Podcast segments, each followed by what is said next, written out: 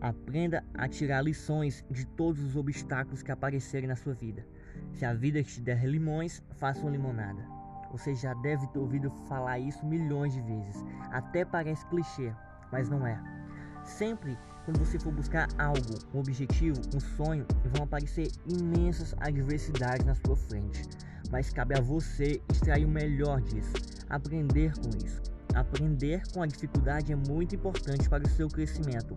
Então, a próxima vez que aparecer uma dificuldade na sua vida, ao, ao invés de abaixar a cabeça e pensar mal sobre isso, não, faça uma limonada desses limões. Em frente, levante a cabeça, siga o seu objetivo e extraia o melhor de todas as situações.